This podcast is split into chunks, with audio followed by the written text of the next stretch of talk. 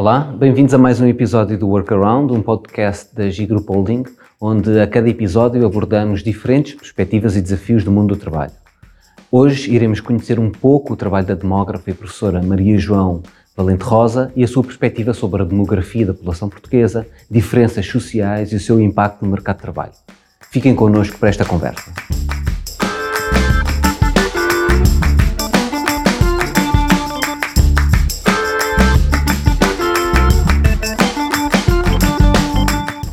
Connosco temos a professora uh, Maria João Valente Rosa, demógrafa e professora da Universidade Nova de Lisboa, doutorada em Sociologia, com especialidade em Demografia, é professora há quase quatro décadas na Faculdade de Ciências Sociais e Humanas da Universidade Nova de Lisboa, dirigiu durante dez anos o Pordata, uma base de dados de Portugal Contemporâneo. Integra o Conselho Executivo do Comitê Consultivo Europeu de Estatística, é investigadora do Instituto Português de Relações Internacionais, também da Universidade Nova de Lisboa, autora e coautora de inúmeros estudos sobre a sociedade portuguesa contemporânea, envelhecimento demográfico e literacia em estatística.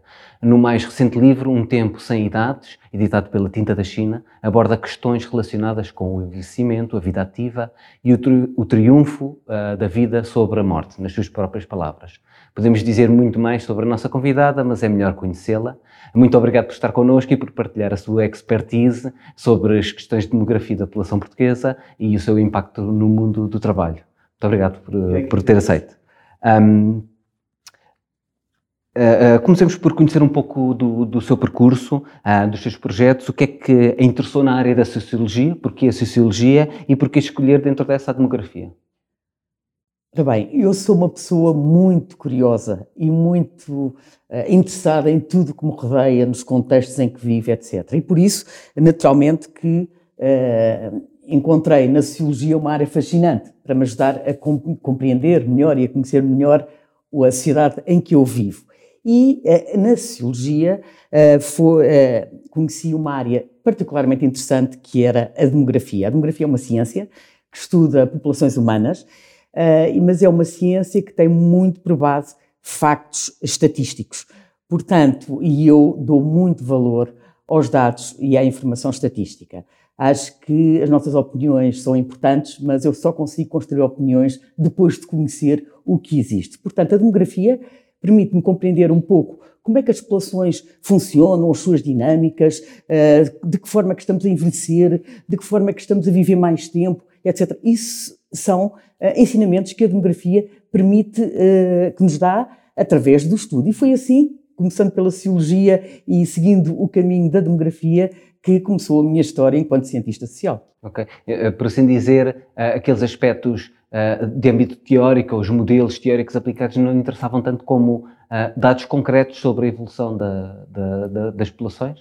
Não, os modelos existem na demografia e, este, e, os modelos teóricos existem na demografia, só que a demografia sustenta-se muito em dados estatísticos e concilia muito bem a teoria com a análise estatística. E é essa relação entre o pensamento e os factos e os dados que é uh, a relação que para mim é mais fascinante.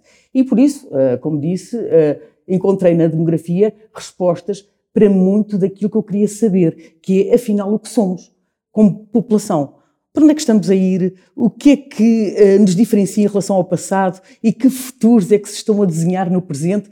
Isto é fascinante, porque coloca-me, permite-me colocar num contexto para me sentir também melhor como pessoa e depois, por outro lado, uh, tenho também uma outra preocupação, que é uh, que os meus estudos e que as minhas análises tenham alguma relevância do ponto de vista de social. De aplicação. Ou, de aplicação.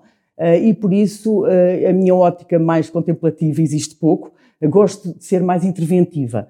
E realmente há tanta coisa a mudar nos dias de hoje que sinto sempre uma, uma vontade incrível de contribuir para uma leitura dessas mudanças. Uhum, e daí aqui estamos. Acho que ficou claro tanto uh, os, os, aspectos da, da, uh, da, previsibilidade do futuro que a demografia uh, apresenta, como depois a aplicação concreta um, do seu trabalho. Diga-nos, o, o, envelhecimento da população continua a ser um tema recorrente e nós vemos o envelhecimento a aumentar, o envelhecimento das populações em geral. Portugal não é, não é exceção nesse quadro, talvez até seja uh, uh, cabeça de cartaz. Um, quais são as implicações do aumento da idade uh, da população para, para a força de trabalho? Ora bem, Portugal é de facto uma cabeça de cartaz. recentemente o Eurostat deu a conhecer, no caso da Europa, que a idade mediana da população de Portugal é de 46,8 anos, ou seja, metade da população tem menos dessa idade e metade da população tem mais que essa idade. Mais cerca de 5 anos que há 10 anos. Ou seja, eh, há 10 anos a nossa idade mediana andava à volta dos 42. E somos o segundo país da União Europeia, o primeiro é a Itália, com a idade mediana mais alta. Mas, em primeiro lugar, deixe-me colocar a questão em contexto. Isto é, a idade mediana e a população não está a envelhecer, é sabido, eh, mas nada disto aconteceu por acaso. Eh, e tem como chave da compreensão, se quiser, o desenvolvimento. Ou seja, nós estamos a envelhecer, mas eu ficaria preocupada, como eu costumo dizer, é se não estivéssemos a envelhecer, eh, e porque isso significava que não estávamos a avançar. Aliás, não somos só nós, Portugal, não é, não, não é só a Europa, o mundo como um todo está a envelhecer. E os fatores que justificam de algum modo, para, para não complicar muito, o envelhecimento tem a ver, por um lado, com a mortalidade a diminuir, portanto, são cada vez mais as pessoas que conseguem com sucesso ultrapassar aquela barreira terrível do primeiro ano de vida, de viver vidas mais tempo e de atingirem as idades superiores e de, nas idades superiores também viverem mais tempo. Portanto, o tempo de vida alongou-se. Portanto, há mais pessoas a chegarem às idades superiores. Por outro lado, nas idades mais baixas, o que acontece é que nascem cada vez menos crianças. Isto é, por exemplo, em Portugal, uh, nos anos 60, nasciam cerca de 200 mil crianças por ano. Uh, e uh, a população de Portugal é cerca de um milhão e meio menos do que hoje. Atualmente, nascem cerca de no, menos de 90 mil crianças, 80 e poucos mil este ano, são os dados mais recentes que temos. Portanto, muito menos crianças a nascer, pessoas a viverem vidas muito mais longas e o envelhecimento acontece. O impacto disto na força de trabalho, existem múltiplos impactos. O primeiro impacto é, naturalmente, nós termos uma população em idade ativa cada vez uh, em menor número. Ou seja, uh, nós nos últimos dois recenseamentos percebemos, de 2011 para 2021, que a população de Portugal diminuiu cerca de 220 mil pessoas. Mas a população em idade ativa, ou seja, dos 20 aos 64 anos, diminuiu muito mais, 355 mil pessoas. Dos, dos 20 Dos 20 aos 64 anos. Ou seja, há uma população em idade de trabalhar, dos 20 aos 64, que está a diminuir, está a encolher. E, naturalmente, isto afeta alguns setores da atividade, principalmente aqueles que dependem mais da mão de obra e eh, do, trabalho, do trabalho humano, não é? Por outro lado, também uh, temos um, um, novo perfil etário da população em idade ativa, ou seja, não, a população ativa não se limita só a diminuir, ela também está a envelhecer. Ou seja, são cada vez mais as pessoas nas idades superiores, diria eu, dos 55 aos 64 anos, por comparação àquelas que estão a entrar nas idades ativas pelas razões que eu há pouco expliquei. Isto é, dos 20 aos 29 anos. Portanto, a população em idade ativa também está ela a envelhecer. E, e por isso temos um novo perfil da população em idade ativa, temos menos pessoas a entrar e na idade ativa, e isto também tem impactos a vários níveis, nomeadamente em termos da sustentabilidade da segurança social e da pressão que cai sobre as pessoas que trabalham, sobre os contribuintes, eh, de acordo com o modelo eh, que temos eh, de segurança social e de pagamento e de financiamento das pensões, temos uma, uma, uma, pressão cada vez maior sobre as pessoas em idade ativa para, de descontos para aqueles que, para pagar, para financiar as reformas daqueles que se encontram reformados. E isto é uma situação, eu lembro, que não vai uh, congelar hoje. Nós vamos, no futuro, estar ainda uh, com sinais mais acentuados do que estes que eu acabei de descrever no presente, ou seja, segundo o Instituto Nacional de Estatística e o cenário central, a população em idade ativa dos 20 aos 64 em 2040 poderá ser menos de 900 mil, ser quase um milhão uh, de pessoas a menos por comparação a hoje. E esses vão ter que financiar uma fatia da população muito maior. a população vai continuar a envelhecer. Porquê? Porque aqueles que estão a chegar às idades superiores nasceram em períodos de natalidade muito elevada. São aqueles que nasceram até meados dos anos 70, se quiser, e que continuam vivos, e bem, ainda bem, e por isso vamos ter, aliás, a Comissão Europeia, num relatório recente, o Aging Report 2021, dá conta que em 2040 poderá as, as pensões representarem cerca de metade, eh, quase metade do salário uh, que, que, se tinha. Portanto, há aqui uma taxa de substituição que sim, vai... Sim, sim, muito penalizadora. E por isso temos aqui situações uh, que importa uh, compreender, importa perceber, mas não, mas diria eu que nós já estamos a envelhecer há algum tempo e por isso era bom que nós não tivéssemos sempre a tentar encontrar a solução imediata. Era bom que pensássemos numa solução de fundo e numa solução mais a médio, longo prazo. Claro, a tal solução técnica que fala no seu livro, que é a primeira resposta a sair. então, eh, e ainda nesse âmbito, o que é que pode ser feito para assegurar que os trabalhadores mais velhos têm cabimento no local de trabalho e não são, por assim dizer, marginalizados?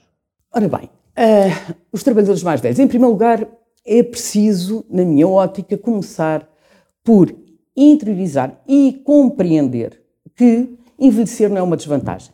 Aliás, é uma vantagem, porque a alternativa a envelhecer, todos nós sabemos qual é, que é morrer. Ninguém quer. Portanto, é bom que estejamos todos a envelhecer. E o envelhecimento não se dá de um dia para o outro em nós. É um processo natural, contínuo. Uh, vamos perdendo algumas uh, capacidades, mas vamos adquirindo outras. Portanto, não é só perdas quando falamos de envelhecimento. Portanto, eh, nós temos que compreender vários aspectos. Por um lado, do ponto de vista demográfico, vamos continuar a envelhecer, já o disse. Por outro lado, eh, o envelhecimento não é necessariamente uma desvantagem, eh, e não é necessariamente uma desvantagem, nomeadamente numa sociedade como esta em que vivemos, muito sustentada no conhecimento. O conhecimento é muito importante nas sociedades dos dias de hoje e que eu saiba, o conhecimento não tem idade, aliás, é um valor cumulativo, não significa que as pessoas mais velhas sejam mais conhecedoras do que as pessoas mais novas, não é isso que eu quero dizer, mas quero dizer é que não é por ser mais velho que se é menos conhecedor. Por outro lado, também, as pessoas de hoje com 50 ou 60 anos, ou 65 ou o que quiser, são pessoas bem diferentes daquelas que nós conhecemos há umas décadas. Ou seja, são pessoas com competências completamente diferentes, com capacidades completamente diferentes. Por outro lado, também, uh, estudos, e nomeadamente as Nações Unidas, alertam para o facto de nós prescindirmos uh, precocemente das pessoas só porque têm uma determinada idade, isto sai-nos caro a todos. Custa milhares de milhões, no caso das Nações Unidas, de dólares por ano para as pessoas saírem, serem dispensadas de uma forma abrupta de um dia para o outro. Por outro lado, também, vários estudos indicam que a diversidade etária em contexto laboral, empresarial, vá lá, é algo que pode ajudar à produtividade uh, e, e, e, à eficiência mesmo, de, e temos aqui uh, vantagens várias. Por isso, há tudo, há todas estas ideias que nós devemos aproveitar. O que é que se deve fazer? Bem, Aumentar tenho... a idade da reforma? Não, não eu, eu já lá vou a idade da reforma, mas em, em, termos empresariais, eu acho que há aspectos que se calhar têm que ser pensados um bocadinho. Por exemplo, em termos dos espaços de trabalho, os locais de trabalho, a ergonomia tem que ser repensada. Aliás, há várias eh, há vários casos de enorme sucesso em que os espaços, porque o, o, a pessoa mais velha, existem algumas, alguns aspectos que se vão uh, uh, acentuando conforme a pessoa vai envelhecendo e temos espaços com, com zonas com mais luz, uh, zonas de descanso, etc. A BMW fez uma, uma adaptou os espaços e, e, e o interessante para pessoas de várias idades, e o interessante aqui é que uh, a produtividade aumentou em cerca de 7%, segundo eu sei. Ou seja, o espaço é muito importante, as pessoas passam a faltar menos, uh, têm mais, menos risco de errar, etc. Portanto, há aqui fatores muito interessantes com o espaço no qual trabalho. Isso no é fundo, é só considerar. Uh uh, os trabalhadores mais velhos como necessitando Sim, de, uh, outros, de, de uma adaptação. Exatamente. todos, todos. E, tentar, e tentar também, eh, outro, outro aspecto importante é tentar, é tentar encontrar equipas uh, multigeracionais, ou seja, com pessoas, não é a idade que nos dá mais isto ou mais aquilo, mas encontrar equipas em que todos possam ter aqui um papel. E isto pressupõe o quê? Pressupõe termos carreiras mais flexíveis e mais abertas e menos uh, estandardizadas como uh, ainda, ainda temos. Uh, dividida, naqueles, dividida naqueles três blocos. Estudo, vida ativa. Isso, isso é a nossa vida, isso é a nossa vida, mas as nossas carreiras nós entramos para algo e depois dificilmente nos passamos, saltamos para um, para um, outro algo. E se calhar o nosso know-how vai, vai, vai, vai, vai, vai aumentando, mas por outro lado também vamos adquirindo certos aspectos que podem ser importantes e vamos perdendo outros. Por exemplo, a questão da maior atenção ao detalhe. Há quem diga que isso vem com a idade e se calhar é importante em algumas atividades. Claro, claro. A reputação também, se calhar a calma, a serenidade. Mas, e depois existem outros aspectos que outras pessoas podem, portanto, tentar encontrar naquilo que é o potencial de cada um de nós, não olhar para a pessoa, a ideia é que as empresas não olhem para as pessoas em função da idade que têm, mas em função daquilo que elas podem contribuir, independentemente do que contribuíram no passado. Mas para isso eh, é preciso também apoiar muito, muito, muito uh, uh, aquilo que, que, tem a ver com a atualização de saberes e a aquisição de novos saberes. Ou seja, e aí vamos à, à à mistura eh, das fases. É muito importante que as empresas também apoiem os seus trabalhadores, porque também têm só lucrar com isto, eh, no sentido da formação. A formação é algo que nos deve acompanhar ao longo da vida e que não fica esgotado enquanto se é jovem. E por isso, e não só adquirir, eh, atualizar saberes, é importante, é também adquirir novos saberes para abrir novos interesses e isso as empresas podem fazer e apostar. É curioso que no livro fala precisamente em dois termos, que são caros, o reskilling e o upskilling, aliás, uh, alvo de um estudo recente da, da G-Group Holding, uh, precisamente pela importância que têm esses dois conceitos na progressão da carreira e na obtenção de melhores condições de vida, incluindo explicitamente a melhoria do vencimento. Uh, entre outros benefícios, evidentemente. E nessa equação, como é, que, como é que a imigração joga com o mercado de trabalho? É importante a imigração para o mercado de trabalho ou essa é apenas uma peça uh, adicional num puzzle que é mais complexo e que a imigração não resolve? A imigração é, é extremamente importante. Aliás, nós hoje é impensável imaginarmos uma sociedade fechada aos outros. Mas, uh, do, por exemplo, recentemente, um relatório estatístico do Observatório das Migrações de 2022 dá conta que os trabalhadores estrangeiros estão sobre-representados nos trabalhos menos atrativos do mercado de trabalho português, de mais baixas ou nulas qualificações, com condições de trabalho mais duras e com elevados níveis de insegurança. Sobre, ou seja, disse sobre, sobre representados. Sobre representados, representados a mais. Quer dizer isto que, sendo claro, concluem, que sem os imigrantes, alguns setores económicos e atividades em Portugal entrariam em colapso. Portanto, este é um primeiro, um primeiro aspecto que eu penso que é importante. Uh, uh, também os imigrantes, que normalmente, como são imigrantes uh, económicos, laborais, vêm nas idades ativas, que também elas são as mais férteis, também ajudam a atenuar a diminuição da população em idade ativa que eu falei inicialmente. Por outro lado, em termos do esforço contributivo para a Segurança Social e a pressão sobre a Segurança Social, este mesmo relatório dá conta que só em 2021, para as contas da Segurança Social, os, os estrangeiros uh, contribuíram a mais do que beneficiaram em 970 cerca de milhões de euros em 2021. Portanto, em termos da contribuição também há aqui um contributo extremamente importante.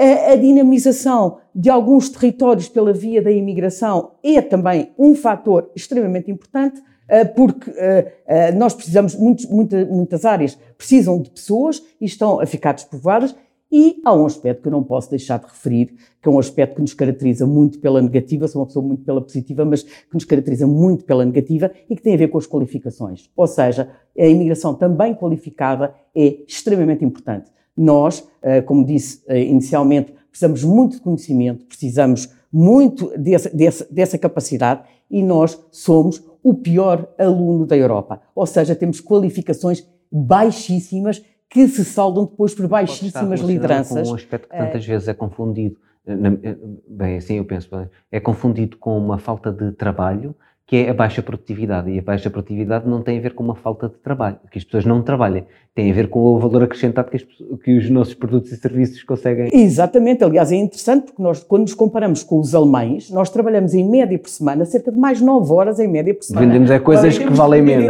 Em termos de produtividade, nada tem a ver e precisamos muito aqui desta uh, camada de conhecimento. E esta camada de conhecimento, e começamos pelos empregadores com baixos níveis de qualificação, e depois podemos alargar, os, os, os trabalhadores por conta de outra têm uma escolaridade superior à dos empregadores, mas isto tem, é, é logo um obstáculo enormíssimo, apesar dos avanços, fizemos enormes avanços em relação ao passado, não o nego, mas ainda estamos muito atrás. E precisamos de pessoas, precisamos de mão de obra qualificada, precisamos de pessoas qualificadas para nós conseguirmos dar o salto para áreas mais diferenciadoras e para não continuarmos a fazer sempre mais do mesmo, porque aí vamos perdendo a capacidade competitiva. Sim, é, precisamente a, a, a próxima questão que tínhamos alinhavada tinha a ver com a com a desertificação do interior. Eh, ainda há, dias li uma entrevista sua onde falava precisamente que era contra a ideia a romântica de fixar pessoas no interior. Não sei se não sei como é que o fariam, se era com, uh, com uma se era corrente agrilhoado ou de outra maneira, pois. mas era contra essa ideia e, e, e, agora parece ter levantado um pouco o véu sobre,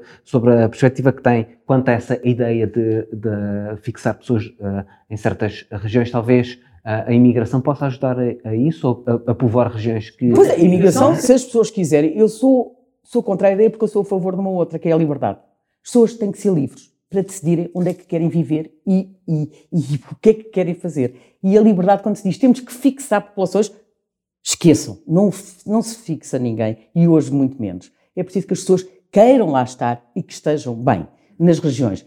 O despovoamento, as causas do despovoamento de muitas regiões do interior, uh, eu poderia dizer que são várias, eu acho que não há uma causa. Ah, como em tudo, é, tudo é, é, é total, é, é multivariado, tem muito, muito, muito fator.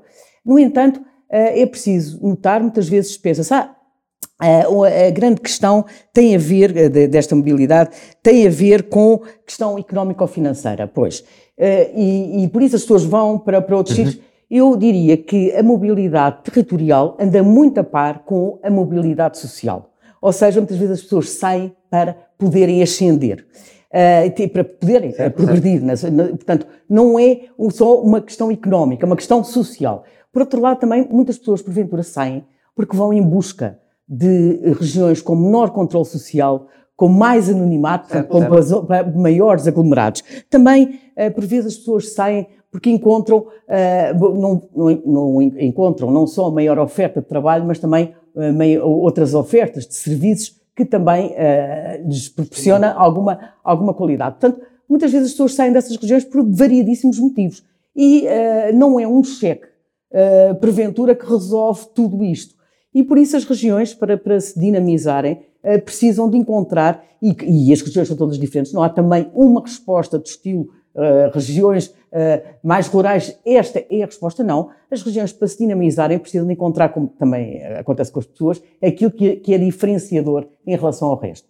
E muitas regiões, desde a questão da qualidade de vida, menor stress, agora com a possibilidade de trabalho mais à distância, e encontrarem atividades, que, atividades ou áreas que, onde essas regiões possam fazer a diferença. E aí a inovação é extremamente importante. É preciso apostar muito na inovação para conseguirmos criar, mas não significa que todas as regiões tenham que uh, encontrar esse seu eu uh, diferenciador. Mas, mas é bom que procurem e que não tentem imitar as outras. Isto resultou ali, portanto vamos também fazer. Não, se calhar não resulta. E é preciso uh, perceber que, o, que é que, o que é que pode ser, de, o que é que elas podem oferecer de melhor em relação àquilo que as pessoas em relação àquilo que levou as pessoas a saírem e aos sítios, aos locais onde as pessoas vivem. Portanto, e há aqui um potencial enorme. Uh, só que muitas vezes uh, se tenta resolver tudo, aliás, como em relação à fecundidade e a tudo, tenta-se resolver tudo por uma questão de, de, economia e finanças, que é, bem, isto com mais dinheiro, com não sei o quê, isto resolve tudo. Não se resolve. Tem a ver com estilos de vida, tem a ver com formas de viver, tem a ver com expectativas das pessoas. E é por aí. E as migrações e a imigração pode também ser extremamente importante, e a imigração também interna, não é só de pessoas de fora, eh, para essas regiões, como fator dinamizador dessas mesmas uh, regiões. Aliás, no seu livro, lançado em março de 2020, uh, uh, nota coincidência com o início da pandemia, um, no seu livro, precisamente, entre outras sugestões, dá a, a, do trabalho, a adoção do trabalho remoto como uma forma de melhorar a qualidade de vida e de reduzir o desperdício de tempo, que as pessoas entendiam ser desperdício de tempo. Ora, essa realidade em 2020 não, praticamente não existia e hoje ela praticamente uh, é, é omnipresente. E não só desperdício de tempo, também do ponto de vista ambiental o impacto é enorme. As filas, toda a gente vai para o trabalho à mesma hora, toda a gente sai do trabalho à mesma hora, toda a gente começa ao fim de semana no mesmo dia, acaba ao fim. E o impacto ambiental que nós tantas vezes nos esquecemos, para além do, da, da, saúde mental, que também é muito importante, e do tempo para estarmos com os outros, isto tem enormes uh, problemas. Portanto, nós conseguirmos desconjuntar os tempos, e é essa, aliás, uma das propostas que eu faço no meu livro, é realmente nós conseguirmos não só trabalhar uh, menos horas, menos intensivamente, de uma forma menos intensiva nas idades centrais, e isso uh, diz-me assim, ah, mas isso diminui a produtividade. Não diminui, porque não tem necessariamente que diminuir, depende do modo como nós estamos. Mas isso também pressupõe algo muito interessante, que é que a avaliação das pessoas não seja feita pelo número de horas que se está a trabalhar, mas sim pelos resultados alcançados. Em Portugal, muitas vezes, o melhor trabalhador é aquele que está mais horas na empresa. Pois, noutros países da Europa é precisamente o contrário. Se ele está mais horas na empresa é porque é pior que o outro, porque o outro conseguiu fazer o mesmo em menos tempo. Portanto, avaliação por resultados, mas com lideranças fracas, isto é muito difícil de alcançar, eh, eh, é, é um passo e, eh, tendo menos tempo de trabalho, isso liberta tempo para a formação, que é cada vez mais essencial ao longo da vida, prolongarmos a nossa atividade por mais tempo. Preciso pensar que o trabalho não é só, ou não deve ser só visto como uma fonte de rendimento. Nós muitas vezes pensamos, que ah, precisamos trabalhar porque precisamos de, de ganhar dinheiro. Não. Isso é muito importante, mas não é só isso. É como uma, uma fonte de realização pessoal e como uma forma de nós nos relacionarmos com os outros. Portanto, o trabalho tem aqui um papel extremamente importante e daí que importa que seja visto nesta, nesta perspectiva. Já agora tenho uma provocação em relação ao aspecto que estava subliminarmente na, na, no que dizia da meritocracia. Uh, uh, uh, é relativamente fácil admitir, por exemplo, num jogo de futebol, ou num campeonato, ou num desporto, ou numa coisa assim inócua, que este é melhor do que aquele. E, portanto, aquele é merecedor do prémio porque é o melhor e o outro é merecedor de ficar em último porque é o pior. Isso é aceitável para as pessoas? Isto é aceitável para as pessoas, mas é preciso. E aí é, é algo que eu, que eu, acho que é importante quando se fala em meritocracia, e eu sou. mas é importante pensar, é que nem todos partimos do mesmo sítio. Infelizmente, em Portugal também o berço faz toda a diferença. E por isso, nós precisamos, e, e, e a OCDE, né, recentemente, num estudo, diz, eh, eh, avança com esta imagem interessante, que é, nós temos os nossos tetos muito pegajosos e o nosso chão também muito pegajoso. Ou seja, se nós nascemos num, num, na base uh, mínima, ficamos, da, agarrados, ficamos agarrados durante muitas gerações. Portanto, o berço é muito importante. E quando nós muitas vezes dizemos, está bem, mas estamos todos em igualdade de circunstâncias, quando entramos, na hora. Não é bem trabalho. assim. Não é bem assim. Agora, é preciso, e a escola tem aqui um papel importantíssimo como nivelador de, das desigualdades sociais e que tem que o cumprir, e que muitas vezes não está a cumprir, como sabemos, mas nivelador das desigualdades sociais, e é preciso aí que as pessoas todas não desistam e que continuem a dar aquilo onde são as melhores. E é claro que depois a avaliação tem que ser feita porque eu não posso ficar em desvantagem em relação a um colega uh, que faz muito pior do que eu. Portanto, uh, então. Mas porque está pegajoso um teto? Às vezes, porque está pegajoso, eu tenho que o retirar do, do, do teto. Mas, às vezes, quando está no berço, também é o meu papel, uh, enquanto ator social, é o meu papel tentar libertá-lo desse, desse chão tão pegajoso. E vou tentar, e como é que eu o liberto do chão pegajoso? Através de formação. Tentando que ele faça formação nas áreas onde de facto ele pode marcar a diferença. Nós todos temos algo que nos diferencia dos outros, tal como as regiões. E por isso nós temos que encontrar nossa, o nosso fator diferenciador. E daí que a formação ao longo da vida seja tão importante eh, para todos.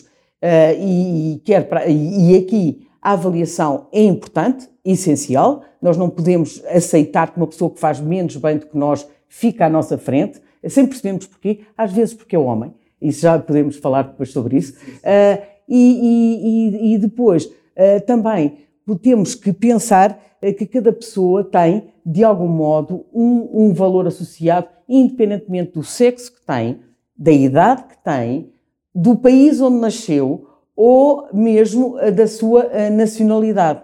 Por isso, nós todos temos que encontrar em nós, mas e deixar de olhar para os outros em função de rótulos muitas vezes olhamos, pois, tu, tu és mais velho do que o outro, tu és, mais, tu és homem ou és mulher, uh, tu nasceste aqui ou nasceste ali, e isso não faz sentido numa sociedade que precisa de pessoas e precisa de todos. Antes de irmos à questão precisamente da diferença de género ou da distinção de homens e mulheres, talvez pegando nessa deixa uh, e daquilo que há pouco falávamos, das alterações que se preparam para, para, para um, a Constituição Portuguesa, será que a discriminação, era tempo da discriminação uh, por, por por idade ser contemplada, a proibição da discriminação ser contemplada na Constituição? Eu acho muito interessante, aliás, até trouxe a Constituição, uh, acho muito interessante que a Constituição uh, da República Portuguesa uh, já vai na sétima revisão, portanto foi em 2005 a última, e acontece que o artigo 13º, que é sobre o princípio da igualdade, que diz que ninguém pode ser beneficiado, prejudicado em função de uma série de atributos, desde o do sexo ao, uh, à questão, às orientações uh, sexuais uh, ou, ou, às, ou, às, convicções políticas, etc. Tudo. e falta aqui um aspecto que é a idade. Ou seja, a idade não consta destes 11 atributos sobre os quais a pessoa não pode ser nem beneficiada nem prejudicada. E, portanto, isto dá a entender, na nossa grande lei, que é aquela que nos comanda a todos, que há aqui um, algo que não está bem resolvido ainda. E isto faz, como eu digo, uh, com que se desperdice um capital humano numa era de vidas longas, portanto, nós estamos a viver cada vez mais tempo e nós queremos viver cada vez mais tempo. Repare, uma criança que nasce hoje em Portugal, 50% desculpe, das crianças que nascem hoje em Portugal têm hipótese de ultrapassar os 100 anos de idade. Por outro lado, nós também sabemos, e, e tantos estudos dizem, que uma criança que hoje vai para a escola, uh, porventura, vai exercer atividades que ainda nem inventadas foram. Portanto, nós ainda nem sabemos. O que é que nós temos aqui que fazer? Nós vamos viver muito mais tempo, as pessoas estão a viver muito mais tempo, uh, as incertezas são cada vez maiores, portanto, o plano da certeza e de vamos ter algo para a vida acabou. Portanto, estamos a viver novos tempos muito desafiantes que nos obrigam a estarmos preparados. E a única forma que eu encontro de nos prepararmos é encontrarmos a tal resiliência. E qual é a tal resiliência?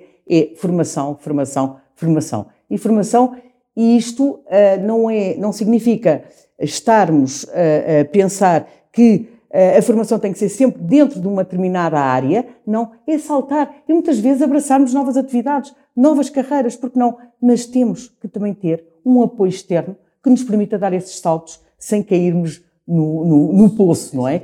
E isso muitas vezes também falta e as pessoas têm medo porque sabem que vão cair no poço se por acaso forem abraçar outras carreiras. Mas por que não licenças sabáticas ao meio da vida? Por que não as empresas oferecerem aos seus trabalhadores uma licença sabática? Se calhar eles vinham muito mais entusiasmados, muito mais envolvidos, muito mais uh, uh, uh, implicados com, com tudo. E, e, por isso há aqui uma série de alterações que nós temos que pensar. Não se mudam as cabeças, como nós costumamos dizer, e sabemos também de um dia para o outro. E muito menos por decreto, mas pode ajudar. E por decreto também não, mas é preciso que aos vários níveis, desde a parte da legislação até à escola, até às crianças pequeninas, quando entram na escola, é preciso alterarmos o nosso discurso e a nossa forma de olhar para os outros. Aliás, a esse propósito, uh, uh, e passando para precisamente o tema um, de desigualdades entre homens e, e mulheres, uh, um, falemos um pouco de um projeto da Salesforce, uma empresa muito conhecida, Bring Women Back to Work, tem precisamente o intuito de reintegrar mulheres que tiveram uma pausa na carreira maior que um certo período e pergunto-lhe, bem, em primeiro lugar, se conhece o projeto ou se uh, entende um projeto deste tipo como destinado, por exemplo, para mulheres que, uh, por, por, uh, pelo facto de terem sido mães, saíram do mercado de trabalho e que estão interessadas em regressar. Um projeto deste, um programa deste tipo seria até transversalmente aplicável em outros contextos para além da, da maternidade. Em outros contextos e a todas as pessoas, porque as pessoas muitas vezes têm que parar voluntário ou involuntariamente uh, da, da, atividade que estão a desenvolver e é extremamente interessante que existam uh, projetos uh, de atualização de saberes de, que permitam às pessoas fazer informação em novos saberes, porque tudo está a mudar e nós precisamos estar constantemente a aprender e também de apoio à inserção profissional. Portanto, temos aqui, porque as pessoas muitas vezes têm que interromper as suas carreiras, muitas vezes involuntariamente, outras vezes voluntariamente, mas umas vezes involuntariamente, porque a sua área acabou, por exemplo, só de um momento para o outro fica, mas agora o que é que eu vou fazer?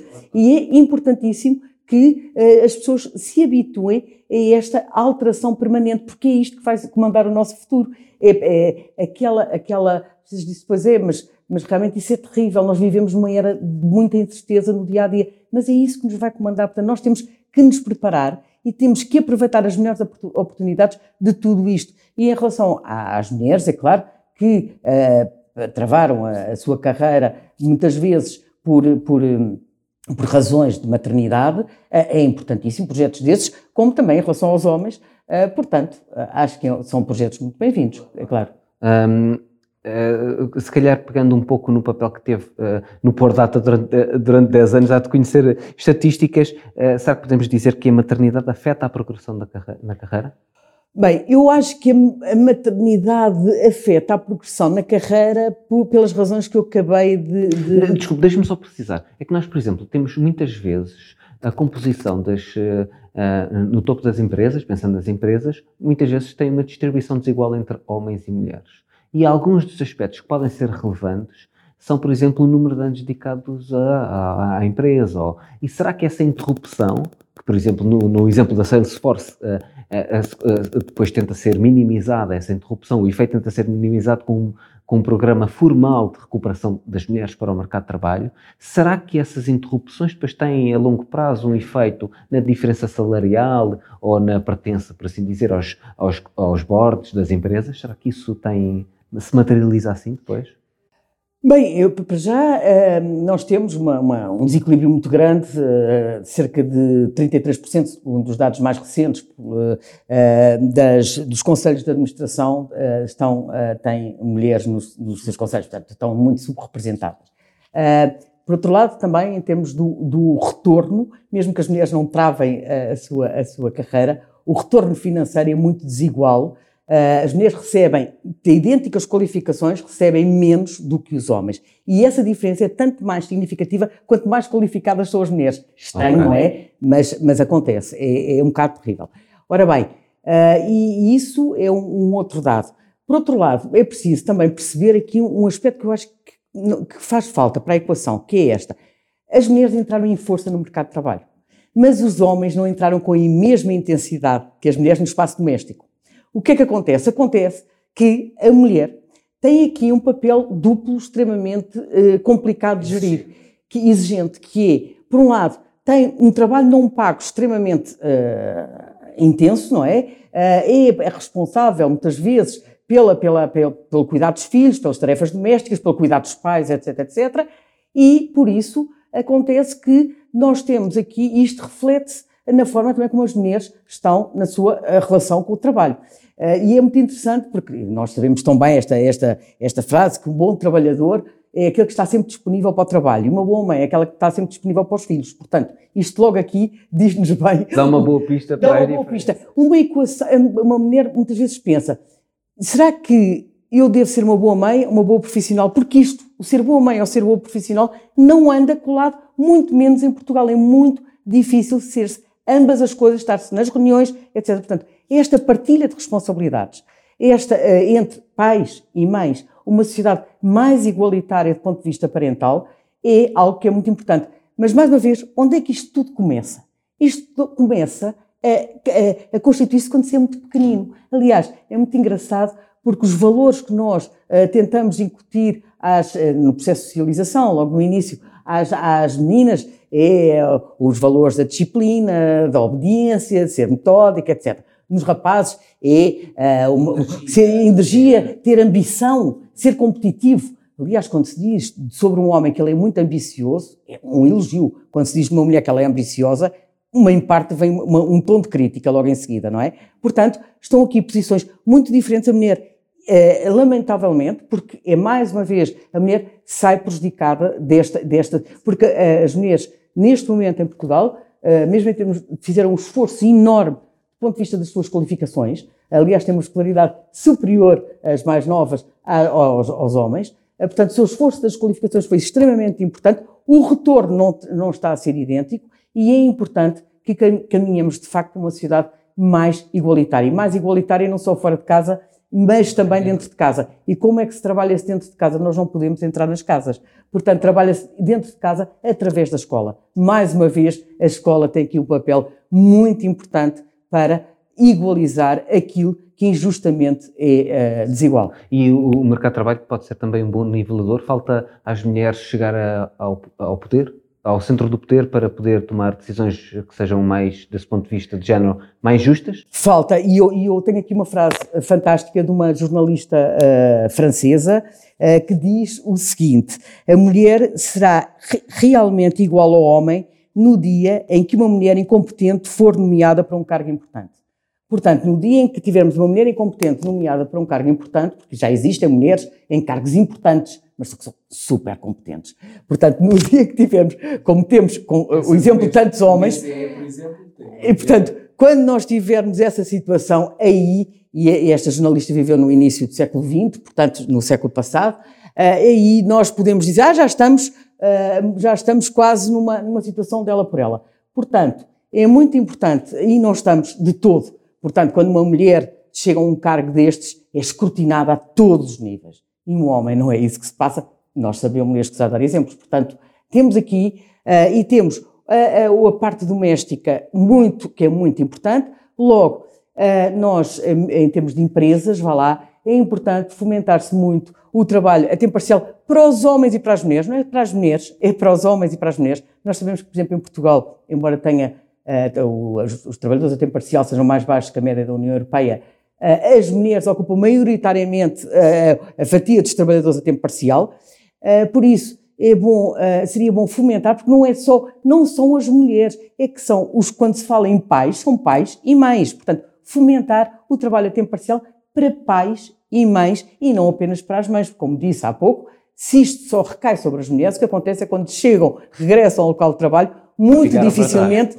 conseguem recuperar aquele período. E, e por isso, e desistem de, de muitos projetos uh, também de, de, de uh, de ter filhos, de parentalidade, muito também em virtude que também querem ser profissionais. Sabem que recaem sobre elas depois certas exigências. E alguns desses aspectos estão previstos na, na, lei, nomeadamente em termos parentais, a distribuição dos tempos e o trabalho com redução de tempo. Mas estão previstos, uh, estão previstos mas, depois a prática. A mentalidade é que não, a não, mentalidade não, numa, numa empresa, numa empresa, quando alguém diz que vai sair porque um homem, porque tem que tomar conta do filho, à primeira vez, se calhar é aceito. À segunda, um homem casado, ou com uma relação conjugal. Uh, à segunda, mais ou menos. À terceira, a pergunta é: mas não, é, tens uma mulher? A mulher não existe?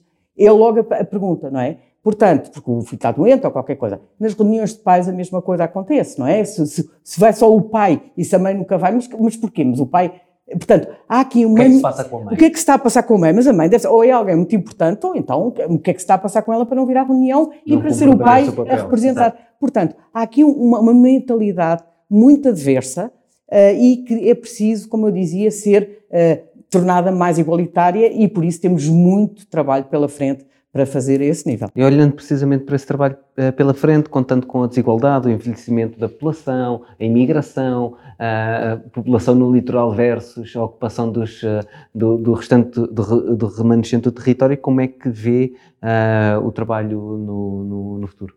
Bem, o trabalho no futuro eu vejo, como, como disse há pouco, mais menos intenso, mais incerto. Uh, portanto, com muitas oscilações ao longo uh, da nossa vida. Não podemos dar nada ou podemos dar cada vez menos por garantido. É assim que eu vejo. E gostaria de ver também, em termos de trabalho, um trabalho mais em que todos tivessem o seu lugar e todos fossem bem recebidos uh, e que não fossem vistos em função de um rótulo uh, da idade, do sexo ou do local de nascimento. Portanto, gostaria, mas isso vai demorar tempo, porque isso é preciso mudar muita coisa, mas gostaria de ver uma sociedade mais inclusiva para todos.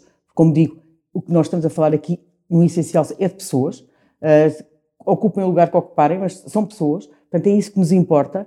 E, e, e, e, estes rótulos só nos empobrecem enquanto sociedade e empobrecem também as empresas e empobrecem os negócios, porque muitas vezes nós estamos a desperdiçar um capital humano essencial só por uma questão de rótulo. E empobrece também os mais novos?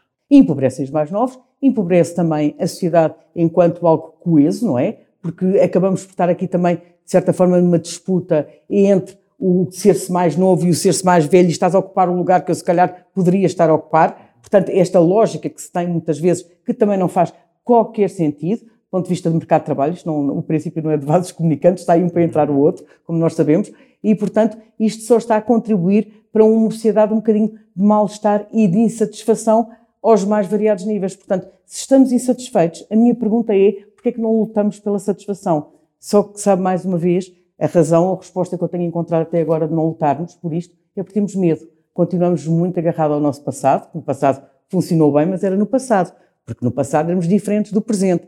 E temos medo de avançar com um futuro diferente. E essa nova discussão que importa começar a ter, porque os tempos são totalmente diferentes e a mudança é cada vez mais rápida e por isso temos que nos preparar para ela. Muito bem, para encerrar, um, o que diria a professora Maria João, uh, agora, de hoje, há que há uns anos começou a trabalhar? A Maria João de há quatro décadas. Sei lá o que é que eu dizia. Bem, uh, uh, eu dizia um, um, pouco aquilo que fui sentindo ao longo da minha vida, para já nunca desistir daquilo que se acredita, que eu acho que é algo que é muito, muito importante, nós não desistirmos. Por outro lado, também continuar a querer aprender e a saber mais, portanto, continuar com esta curiosidade e com este interesse por saber, por conhecer, nunca sabemos o suficiente, portanto, avançar. Também sermos responsáveis por aquilo que fazemos, uh, nunca sentir que a responsabilidade pertence aos outros, também é uma parte nossa que, que temos que, que, trabalhar e talvez também procurar no trabalho uma fonte de realização não só pessoal, que é extremamente importante, as pessoas que gostam do trabalho, a vida é muito melhor para elas, mas também como uma fonte de realização social, porque o trabalho também faz é muito importante para a sociedade. E por isso, encontrar no trabalho essa fonte dupla é, é algo que eu, que eu diria em todos os momentos, nas várias atividades. Eu tive várias atividades ao longo da minha vida e tentei sempre encontrar essa, essa, essa uh, forma de me relacionar e também não ter medo do futuro. E, e a Maria João, que entrava agora para o mercado de trabalho, e agora o futuro, que é, que cada vez uh, mais diferente e que nos desafia cada vez mais, umas vezes até no bom sentido, uh, eu diria, não tenha medo. Uh, é, é, mesmo isto, isto o ter medo enfraquece-nos. Portanto, para nos tornarmos mais fortes, é enfrentarmos, é enfrentarmos e é um estímulo. E, portanto, eram esses conselhos que eu dava, para além de outros tantos, uh, mas que se calhar uh, dependia depois da Maria João que eu encontrasse lá no início da carreira, que se calhar não era bem eu. Muito obrigado pela, por ter aceitado o convite e por vir partilhar a sua experiência connosco. Uh, obrigado, professora uh, Maria João, pelo seu tempo e pela partilha. Foi um prazer uh, falar consigo e aprendemos imenso. Obrigado também a quem nos ouviu. Deixem o vosso like e subscrevam o nosso canal YouTube ou sigam as nossas plataformas digitais. Podemos esperar contar convosco nos próximos episódios para explorarmos as várias perspectivas e desafios do mundo do trabalho.